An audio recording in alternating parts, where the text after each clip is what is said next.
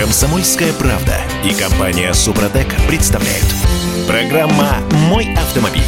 А рекордное с марта прошлого года число автомобилей было продано в России за минувшую неделю. Вы представляете? И что же это такое? Восстановление рынка или всплеск спроса перед очередным подражанием? Вот с этого вопроса и начнем сегодня. Всем доброго утра. Я Кирилл Манжула, и к нам присоединяется Олег Осипов. Олег, привет. Привет всем, здравствуйте. Итак, по результатам 31 недели этого года, то бишь с 31 июля по 6 августа, а сегодня у нас, напомню, 9 продажи новых автомобилей в России установили очередной рекорд. А во всяком случае об этом сообщили в аналитическом агентстве «Автостат». И за прошлую неделю было реализовано немного цифр. 28 295 новых легковых автомобилей. Рост 10% по сравнению с предыдущей неделей, что стало рекордным показателем с марта 2022 года. Ну что, Олег, Да, я думаю, что, я думаю, что эта неделя, ну, вот, которая сейчас идет, она будет не намного хуже с точки зрения продаж, потому что мы успели, вернее, мы все вместе, вместе с дилерами, вместе с частными лицами, успели вести достаточное количество автомобилей, чтобы перепродать их. Мы продать. в плане страна, не мы с Олегом, имейте в виду. Да, мы, к сожалению, вот я лично ничего не ввез, я только использую. Да, да к сожалению, вот, я но, а, тем не менее, конечно, это всплеск. Э, конечно, э, это все связано, мы об этом сто раз говорили, я думаю, что наши слушатели не хуже меня знают об этом, о том, что вводится утильсбор, был введен, вернее, 1 августа. Поэтому все автомобили, которые вводятся на территорию Российской Федерации, э, будут неизбежно дорожать. Напомню, на всякий случай, если кто-то забыл, что э, физическое лицо, э, один человек конкретно угу. для себя возит машину, платит по-прежнему 3400 рублей. Точка. За любой автомобиль. То есть... Но он не должен его продавать в течение года, то есть 12 месяцев.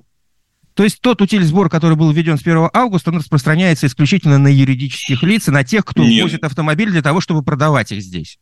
Да, не только на юридических лиц, э, на всех он вводится, но если ты вводишь для себя один автомобиль и точка, да, то ты платишь 3 400. Но если ты продашь за 12 месяцев его, естественно, ты будешь угу. платить по полной программе. Там плюс как минимум, ну, по ходовым маркам 1.6 двигатель, там же все у нас к двигателю привязано, как всегда, так сказать. Будешь платить еще 300 тысяч. Не 3 400, а 300, да? То есть, Будь, так будьте 100 здоров... раз больше примерно. Будьте да, здоровы. Вот. Э, да, то есть, короче говоря, мы уже об этом говорили. Напомню, что, конечно, к сожалению, так сказать, рынок сейчас переживает самые сложные времена, вот с 1 августа будет переживать. В особенности мы столкнемся, безусловно, уже столкнулись с повышением цен, это всем ясно, как божий день. Мы столкнемся с тем, что на фоне повышения цен э, будет дефицит автомобилей. Потому как вот как раз с этих дней так сказать, запрещено ввозить. То есть это уже не только мы постарались со своими налогами, акцизами, утиль сборами, непонятно э, зачем сделанными, ну, хотя понятно, конечно. А, ну и японцы, которые перестали поставлять нам автомобили, ввозить в Россию э, с двигателями более 1,9 литра. А я напомню, а что, что сегодня, именно сегодня, 9 августа, в Японии наступило это самое августа, и в силу вступил запрет на экспорт автомобилей с объемом двигателя более 1,9 литра. В России. Ну, могу, кстати, раз уж мы об этом заговорили, да, могу сказать, что, э, что это за машины на самом деле. Ну, допустим, практически все внедорожники э, и минивены, э, компакт-вены, начиная там с Toyota Alphard, причем не только новые, но и поддержанные, естественно, uh-huh. и кончая Land Cruiser, то есть крузаком, по-русски говоря. Да вот. Так что хотите, не хотите, а покупайте какой-нибудь китайский аналог за 6 миллионов. Можно за 4 пока еще, за 4,5. Вот такая ситуация. Поэтому, конечно, э, сейчас вообще, кстати сказать, э, любопытная статистика по 7 месяцам. Вот это она очень характерна. Статистика по поводу чего? По поводу ввоза или продажи? По поводу продаж. Ага. По поводу продаж. Потому что э, Ассоциация европейского бизнеса по традиции э, это подсчитывает. Но одновременно с этим, э, и мы там, конечно, по июлю вообще сумасшедший рост, там по разным данным, 160, по разным оценкам. 160, 160, а, нет, 160 процентов плюс, там около 100 тысяч машин, по-моему, продано.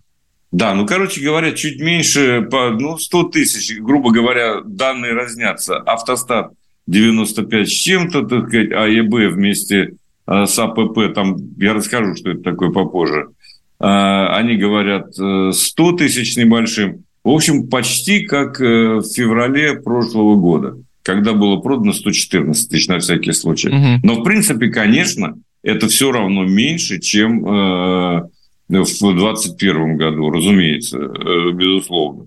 То есть этих цифр мы не достигли, не достигнем. Ну, Но вопрос, да, с чем сравнивать? Вопрос, с чем сравнивать, как всегда. Ну, конечно, вопрос, с чем сравнивать. Самым э, скверным месяцем, там, с мартом или с февралем. Ну, вот почти мы достигли объема продаж в феврале. Но что любопытно в этой статистике? Конечно, и о ней можно говорить очень много, потому что э, существуют таблицы и так далее. А впервые э, Ассоциация европейского бизнеса использует данные так называемого, э, господи, как он называется-то, этот АПП, по-моему, нет, не АПП. Что такое ППК? А, мы... Паспорт, промышленная компания. Вот как так по-идиотски расшифровывается. Но, тем не менее, такая э, компания есть. Она подсчитывает регистрацию, и это правильно. Вот по данным э, этой компании, 100 тысяч мы всего э, продали в 2023 году. То есть в июле. В июле. Ну, в общем, цифры в июле, не, не да, отличаются конечно. чем. Да. А в январе-июле, таким образом, мы продали 528 э, тысяч, э, больше 528, почти 529 тысяч автомобилей. Это плюс 22,8% угу. к 7 месяцам по отношению к прошлому году.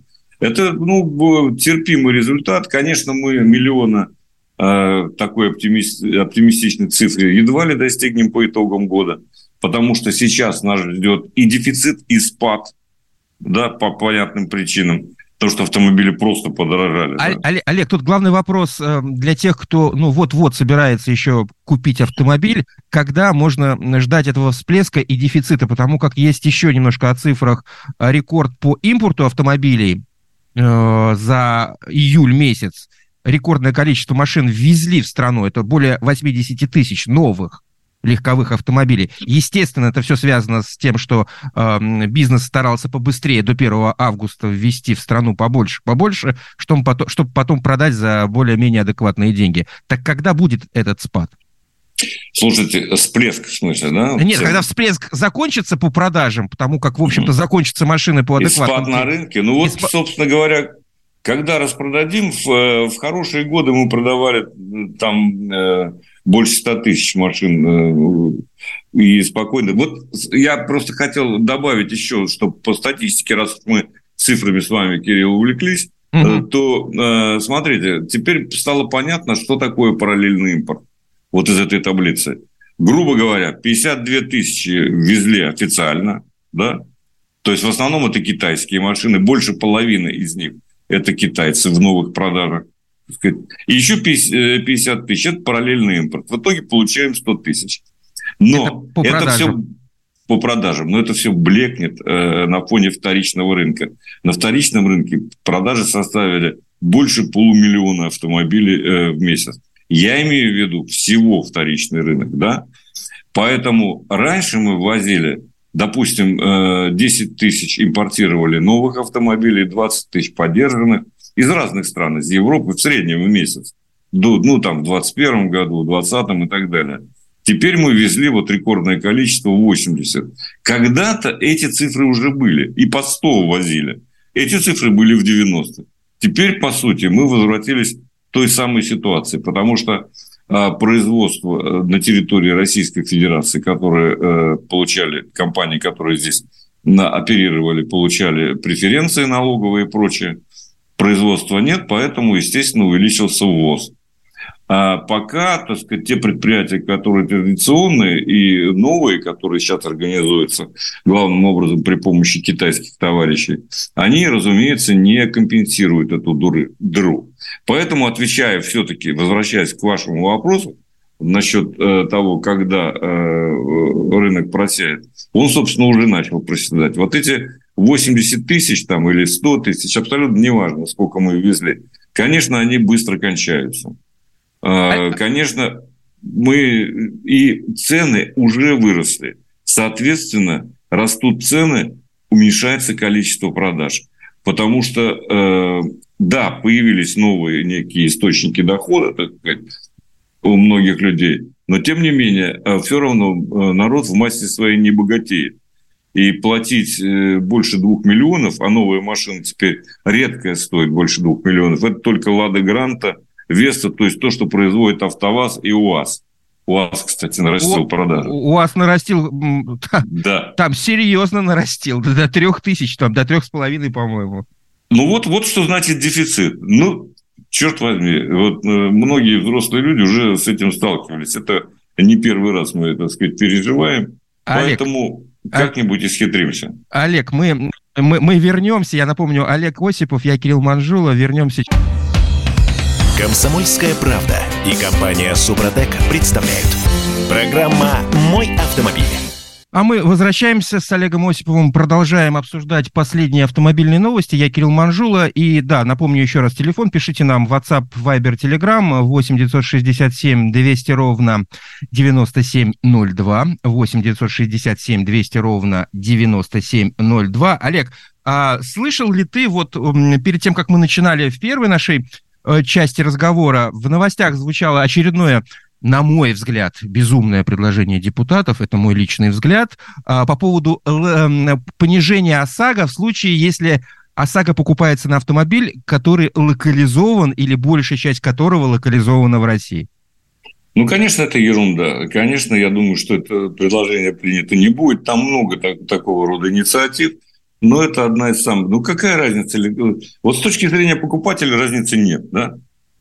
И потом эти а, вещи... Так, ну так покупатель в результате будет задумываться, если подобный законопроект будет проведен через Госдуму. Слушай, он, он не имеет за... смысла еще и по другой причине. Потому что все это регулируется акцизами и налогами. Если ты локализован, там уже зашито внутри этой цены, так сказать, локализация, да, mm-hmm. он должен быть доступнее. У нас этого не происходит. Если его везли, ты заплатил акциз и пошлину, НДС, и все по полной программе. И это пресловутый утильсбор, да? То есть, вот что такое утильсбор? Да? Вы не можете ввести уже абсолютно, так сказать, э, двигатель, э, двигатель там, э, с большим объемом, потому что больше трех с половиной, это значит больше миллиона только утильсбор заплатить там миллион с огромным плюсом, так сказать. И поэтому все эти машины, там типа Cadillac Escalade, так сказать, э, с объемом двигателя 4 с лишним или 6,2, там, это все осталось в прошлом. Как да, кому, да, да кому они нужны? Да, я знаю несколько человек, вижу, кстати, вот ездят. Вот, вот именно что несколько, вот, вот именно что несколько человек. Поэтому там уже столько налогов и всего прочего, что еще вводить какую-то нелепую дифференциацию, опять же, в зависимости от степени локализации, ну, это, конечно, геморрой. И потом, что у нас локализовано? У нас «Москвич-3», который собирается, да, там даже шильдик «Москвич-3» увозится из Китая. Ребята, Обещали, О чем говорить? А, обещали решить эту проблему. Кстати, по поводу э, локализации и производства автомобилей у нас в стране. Вот э, информация о кроссовере X-Cross 5 появилась на официальном сайте «Лада». Хоть пока машины отсутствуют в модельном э, ряду марки, но на главной странице теперь есть баннер с надписью «Лада X-Cross 5 скоро в продаже». Ну да, э, больше двух миллионов. Привет всем. А вот ну, и ладно. Ну, цена пока еще не звучала. Да уже, Две... уже звучала цена. Две, уже две, по... две с половиной где-то будет это стоить. Ну, две с половиной, да. Ну, ребята, ну, что такое?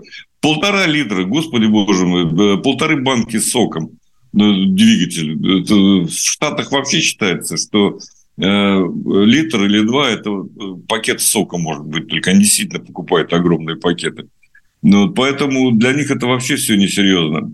Кстати, Обама не к ночи будет помянут. Он пытался пересадить американцев на, э, на малолитражки автомобиль. Нифига у него не получилось, и получиться не могло. Слушай, Позвонил ну, бы, ну, я ему сказал, что лучше не браться. Слушай, Олег, ну это э, свои нюансы того американского рынка. У нас все-таки другие законы и другие привычки. Конечно. И... Абсолютно согласен. Но ну, мы, э, это не значит, что мы с вами отказываемся от хороших автомобилей, да, понимаете? Мы не хотим отказываться, безусловно, не хотим. Короче, вот все то, что мы говорили, все это понятно. Но дело-то в том, что цены нас, э, начали расти уже в упреждающем порядке, между прочим. Ну, подорожало все, включая «Ладу Гранту», самую продаваемую модель на российском рынке из новых автомобилей. Ну, она пока а не, что касается... не сильно подорожала. Ну, это как считать, для кого как. 20 тысяч для меня, например, это тоже немало, для многих людей, вероятно, немало, так сказать. Ну, не знаю. И потом этот процесс теперь не остановим. Потому что э, локализация, что такое, вот депутатка говорит, что такое локализация вообще, да? Мы с вами можем наладить выпуск чипов? Нет. То есть мы можем, конечно, но они будут стоить в 10 раз дороже и ну, там... в 5 раз больше. И... Олег, справедливости, справедливости ради, там говорилось о проценте локализации, если хотя бы до 70 дойти, я имею в виду 70% локализации. Да, слушай, уже налогов полно, уже государство себя не обделяет, между прочим. Вот, ну, знаете, из-за того, что мы платим за машины в том числе, мы теперь начинаем выдавать льготные кредиты, я так думаю. Вот Мишустин недавно предложил. Так что одно отчасти хотя бы смягчается другим. Но, в общем, получается все равно дорого.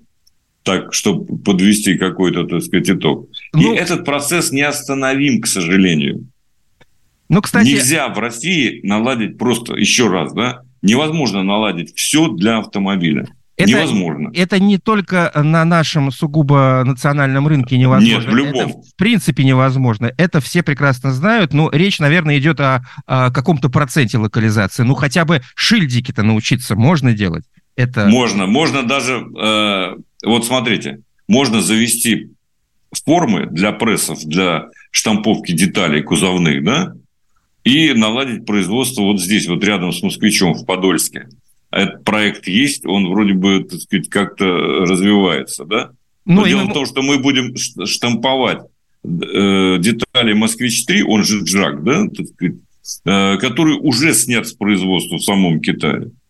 Он уже устарел, еще, так сказать, до рождения его в России.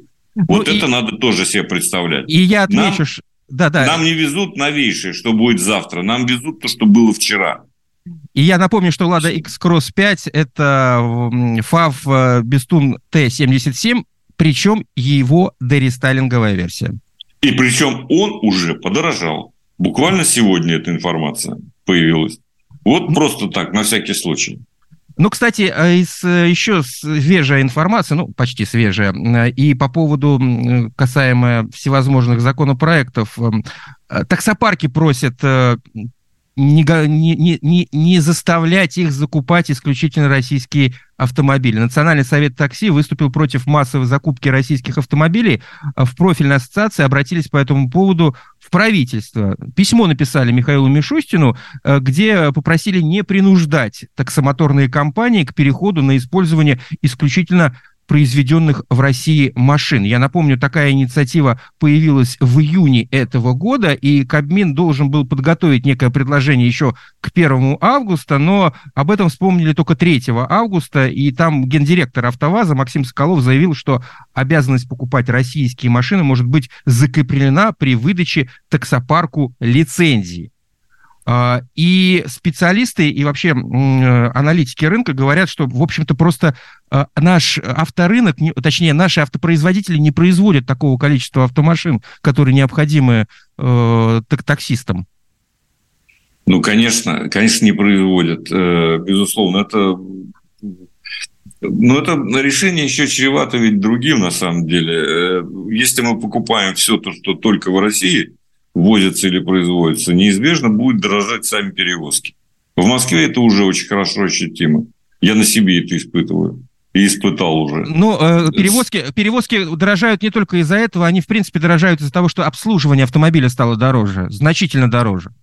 Ну и сами автомобили. Я вот вижу, так сказать, я удивляюсь, как каршеринг ездит, так сказать, вот эти машины. Я вообще небольшой любитель этой, системы каршеринга, но тем не менее – там машин дешевле 2,5 миллионов нет. Но он, не может быть эта услуга доступной. Так же, как и такси в итоге. То есть понятно, что все за собой тянет это, так сказать, э, общее удорожание всех услуг, связанных с передвижением. А вот мы, это... По, по, моему, по, по, по моему личному наблюдению, я пользовался каршерингом достаточно активно, э, они сравнялись в стоимости, примерно сравнялись в стоимости, я имею в виду такси и каршеринг. Во всяком случае, у нас в Петербурге. Да, ну, это, собственно, не, совершенно справедливое замечание. Я думаю, что Э, так и будет. Э, не знаю, кто из них будет э, вырываться вперед, так сказать, но я думаю, что потихоньку что-то должно загнуться. Скорее всего, каршеринг. Может быть, и, кстати, поспокойнее на дорогах будет, это правда.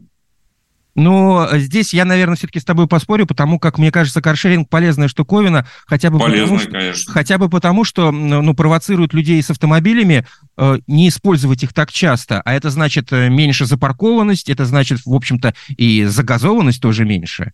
Это, это хорошая идея. Каршеринг для больших городов – это хорошо, на мой взгляд. Да, только, только не работает, как положено. И э, опасность на дороге дополнительная. Потому что человек, который садится в каршеринг, он не всегда готов э, ездить в большом городе, мягко говоря. Скажу я мягко. Я, например, сторонюсь, когда еду каршеринга. Я вижу, когда каршеринг, я уступаю дорогу всегда и стараюсь близко не подъезжать. Это чревато. Возможно. Правда... Здесь можно, может быть, нужно просто вводить какие-то ограничения по поводу стажа вождения, но это тоже на обсуждение. Да, не, тут не, не от, от уровня подготовки зависит, так сказать. Э, вот, я, мне очень нравится, когда э, некоторые мои коллеги учат водить по радио, да, представьте себе. Почему по э, радио? Ну, конечно, вот, так сказать, есть специальные курсы, там вот а, так. Вот, вот, Олег, так. Вот, вот, Олег, чем нам надо с тобой заниматься. Да, кстати, говорят, эта услуга может быть востребована. Я прислушался, э, прислушаюсь к этому. Какие-то советы, конечно, безусловно, можно давать. В основном по безопасности. Но, тем не менее, э, в любом случае, э, все водительские навыки должны быть на уровне рефлексов в итоге. А это отрабатывается не на слух, а на действие. То есть вы должны ну, покататься хотя бы какое-то время и приучить себя поступать именно так думать некогда в сложных ситуациях. И поэтому избежать ДТП можно только будучи готовым на уровне именно Олег, рефлексов. вернемся. Комсомольская правда и компания Супротек представляют. Программа «Мой автомобиль». А мы с Олегом Осиповым возвращаемся в эфир. Я Кирилл Манжула. Олег, тут, кстати, еще про деньги. А, ну, да, про деньги, а что уж говорить. Автодор объявил тарифы на первой половине дороги М12. Я слышал, дорога хорошая. Но теперь проезд э, вот э, участка Восток, э, Москва-Арзамас протяженностью 415 километров обойдется в 2800 рублей. Кто-то говорит, что нормально, кто-то говорит, что дорого. Вот я, если честно, не понимаю, как относиться к этим цифрам и как они появляются, точнее, откуда они появляются. Они, они появляются, скажем так, в данном случае от Автодора. Ну, понятно, он же просчитывает какую-то э, экономическую же, целесообразность. Да, они, конечно, собираются... Э, не самые дорогие участки, кстати сказать, потому что самый дорогой остается участок М11 от э, МКАДа до Шереметьево. Угу. Это вот. просто ты платишь за 4 километра 500 рублей, да, на Ви- всякий случай? Видимо потому, видимо, потому что к аэропорту. Ну, наверное, да. Хотя, э, казалось бы, так сказать, дороги становятся действительно лучше. Тут, кстати сказать, я заслужил э, звание всезнайки, мне это приятно. Спасибо. Да, а, это, вот. Э, это, это, это пишут нам слушатели. Это слушатели, да. Ну, бог с ними, так сказать, на их совести.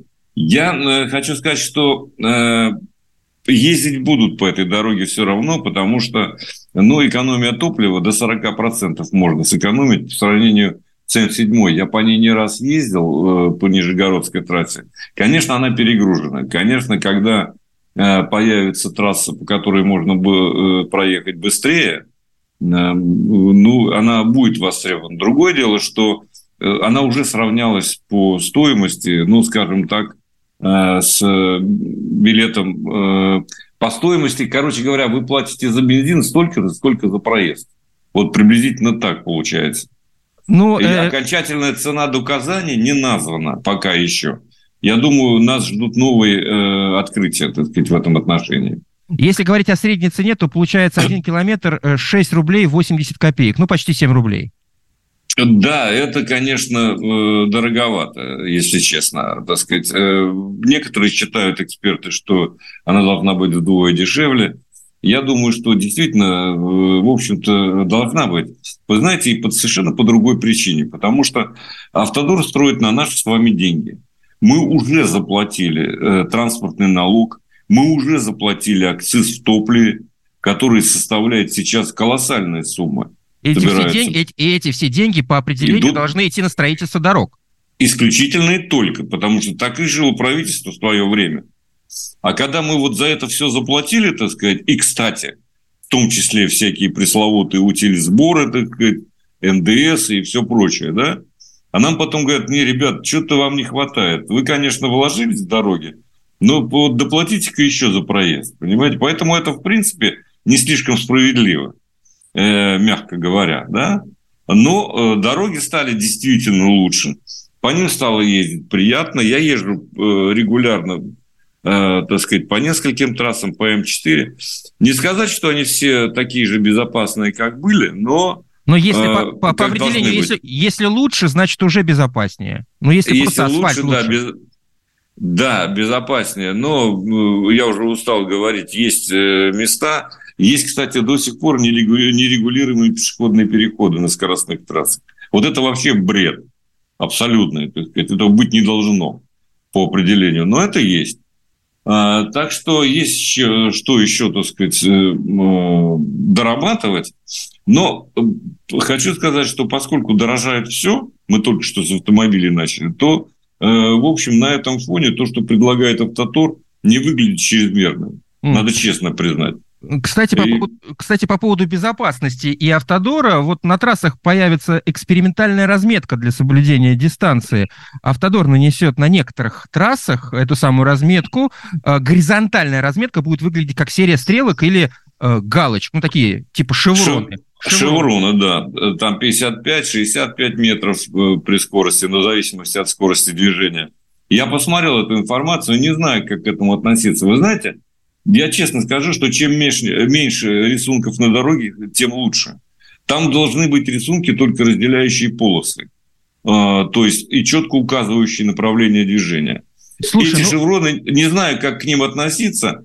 Слушай, э, в принципе, э, поддержка дистанции, это уже должно быть, так сказать, на уровне вот опять тех же самых рефлексов.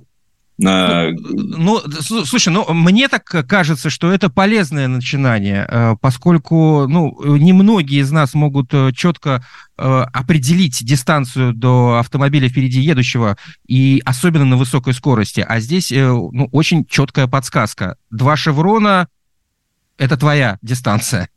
Да, никто не обещает, что будет соблюдать это правило с другой Нет, стороны. А, ну, Но это... хуже, послушай, там хуже может быть только с одной точки зрения, потому что когда ты едешь, и у тебя мельтешит перед глазами что-то постоянно, да, э, это... Э, ты имеешь в виду на дороге, на разметке? На дороге, конечно, потому что волей-неволей ты э, обращаешь на это внимание.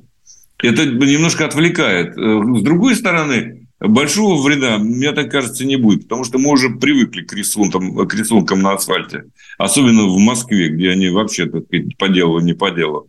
С другой стороны, я посмотрел участки, на которых их будут наносить.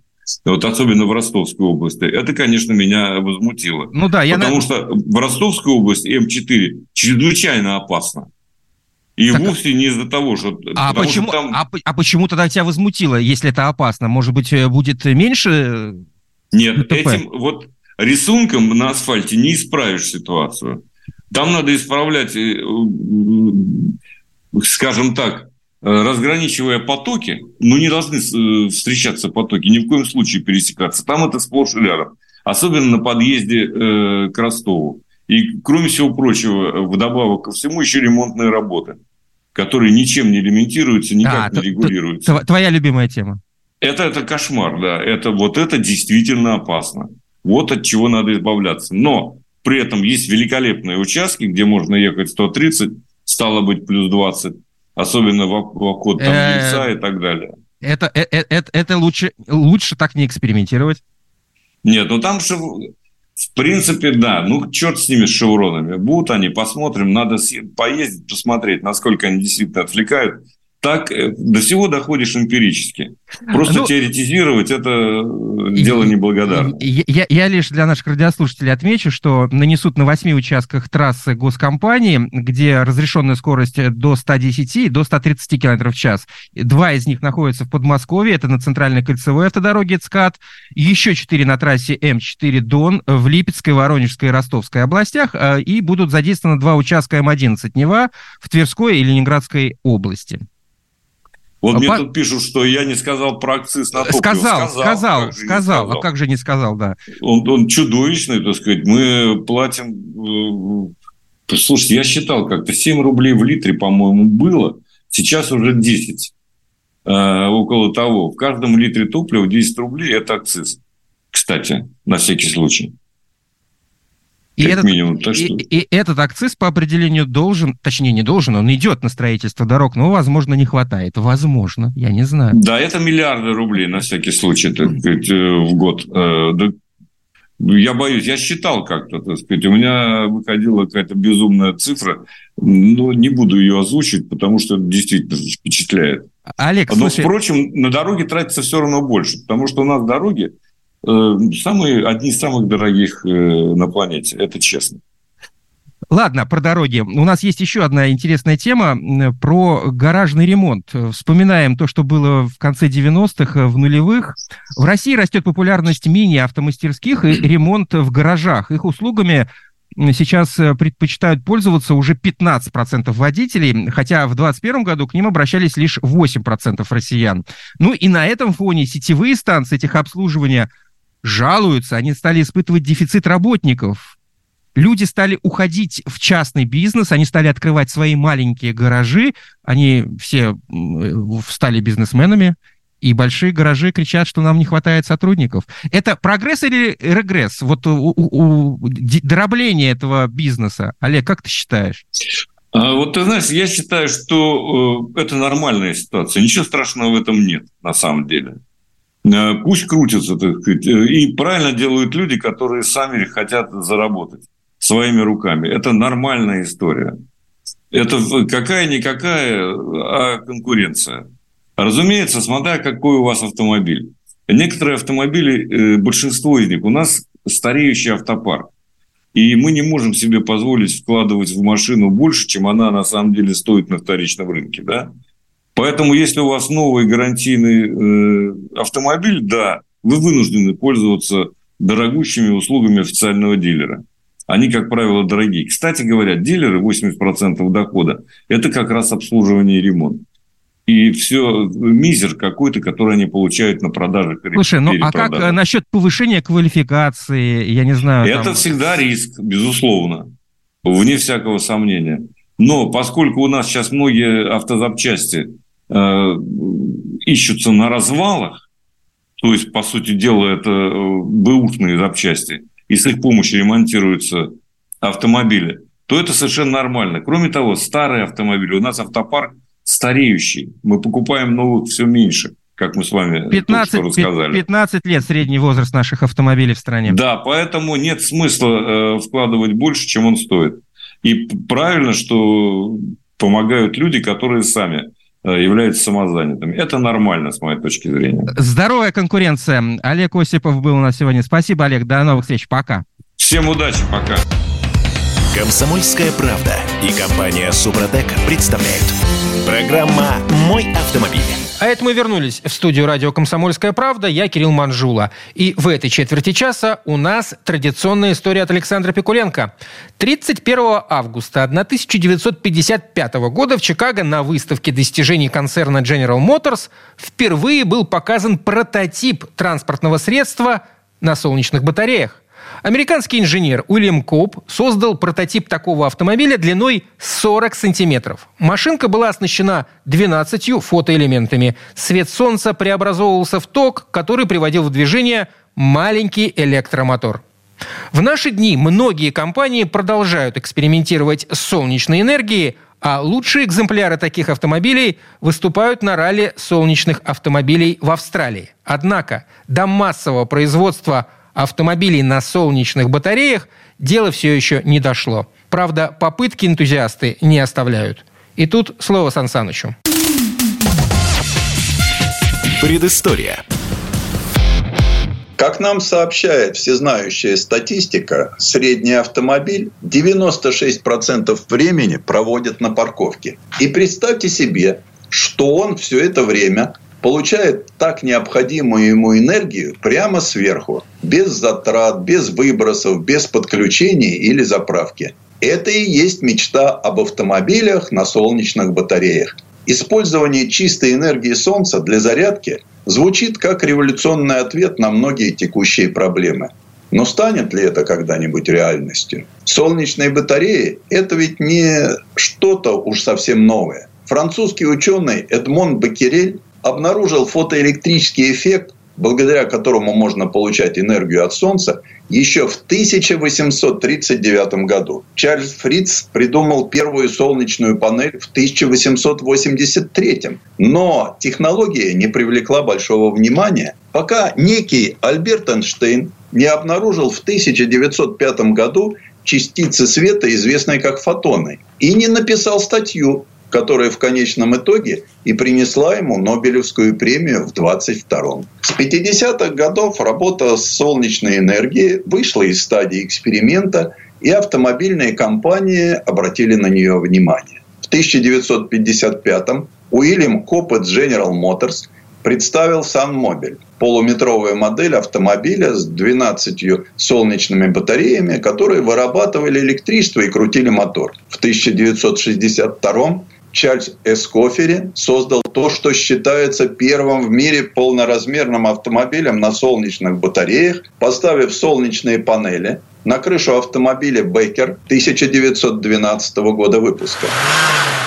В конце 70-х, начало 80-х прототипы автомобилей на солнечных батареях строились в университетских мастерских от Алабамы до Тель-Авива. Не отставали и ученые советской страны. В Ташкентском институте Солнца построили очень удачный образец солнцемобиля на базе обычного микроавтобуса RAV. А в 1981 году Ханс Толструб и Ларри Перкинс сделали солнечный автомобиль, на котором они проехали через всю Австралию, от Перта до Сиднея, став первыми людьми, пересекшими континент на солнечной энергии. Толструб основал World Solar Challenge – в 1987 году. Гонку, которая и сегодня продолжает оставаться на переднем крае развития солнечных автомобилей, когда соперники мчатся на своих, прямо скажем, странных творениях через австралийскую глубинку. Концепция автомобилей на солнечных батареях, безусловно, соблазнительна. Но, как вы знаете, реальность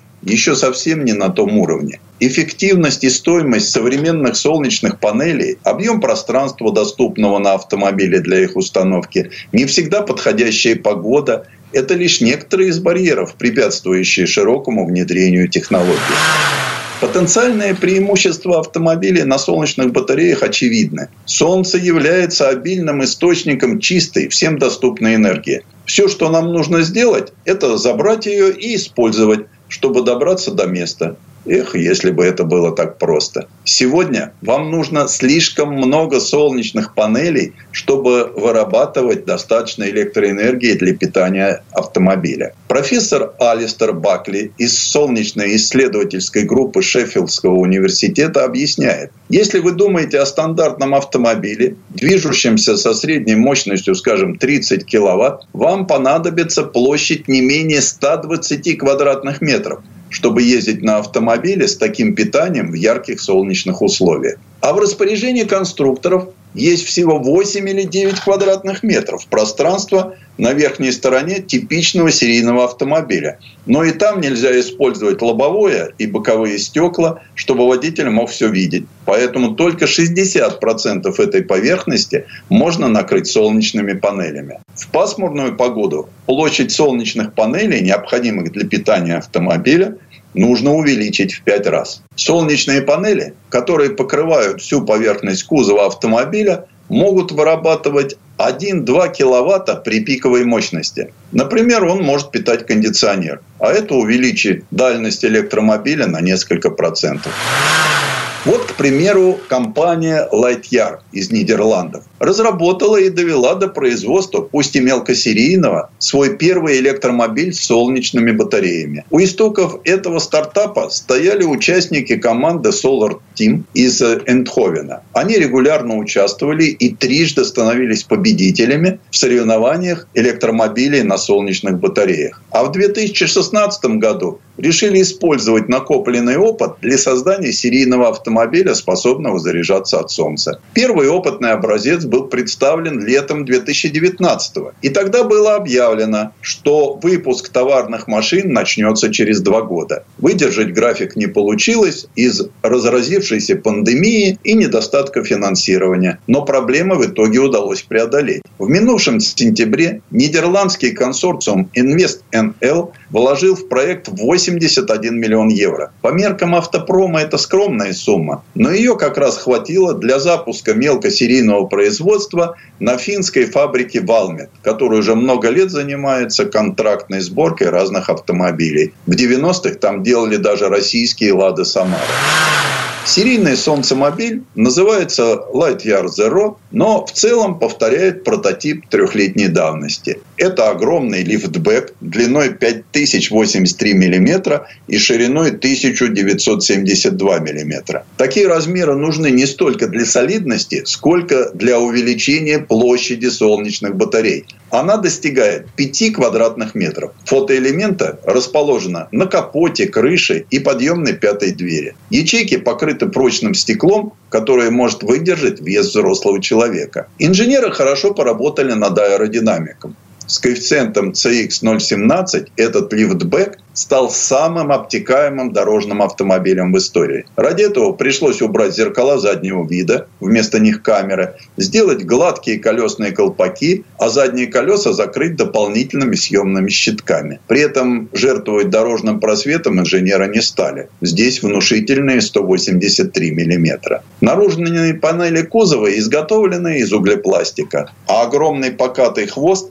выгоден как для размещения солнечных батарей, так и для стабилизации воздушного потока. Lightyear Zero хоть и может использовать энергию Солнца, но в первую очередь это электромобиль, причем с непривычной конструкцией. Он оснащен четырьмя мотор-колесами, которые в сумме выдают 177 лошадиных сил. Так что узенькие шины здесь не только для уменьшения сопротивления качению, но и для снижения неподрессоренных масс, которые при использовании мотор-колес очень велики. Под полом салона расположена тяговая батарея емкостью 60 киловатт-часов. Полного заряда должно хватить аж на 625 километров пробега. А что же солнечная энергия? Мощность всех ячеек на кузове всего чуть больше 1 киловатта. Разработчики проводили испытания на юге Испании и уверяют, что весной и летом в этих широтах солнечная батарея за световой день сможет обеспечить заряд аккумулятора для пробега 70 километров. Но в менее солнечных регионах мира эта величина будет куда скромнее. Поэтому Lightyear Zero оснащен еще и обычным зарядным устройством переменного и постоянного тока. От быстрого терминала можно за час зарядиться для пробега на 520 километров. Пятиместный салон лифтбеха оформлен скромно и изготовлен с использованием синтетических материалов и переработанного пластика. Экраны здесь заменяют не только боковое, но и центральное зеркало заднего вида. А медиасистема на платформе Android имеет дисплей диагональю 10 дюймов. На центральной консоли размещены только клавиши управления трансмиссией и аварийка. Lightyear Zero уже можно заказать на сайте компании. Но цена 250 тысяч евро. Впрочем, уже началась разработка следующей солнечной модели Lightyear 2, которая по задумке будет стоить от 30 тысяч евро. Предыстория. Сан Саныч, спасибо. Это был Александр Пикуленко, летописец мировой автомобильной индустрии. А у нас на этом все на сегодня. Кирилл Манжула, берегите себя. Программа «Мой автомобиль».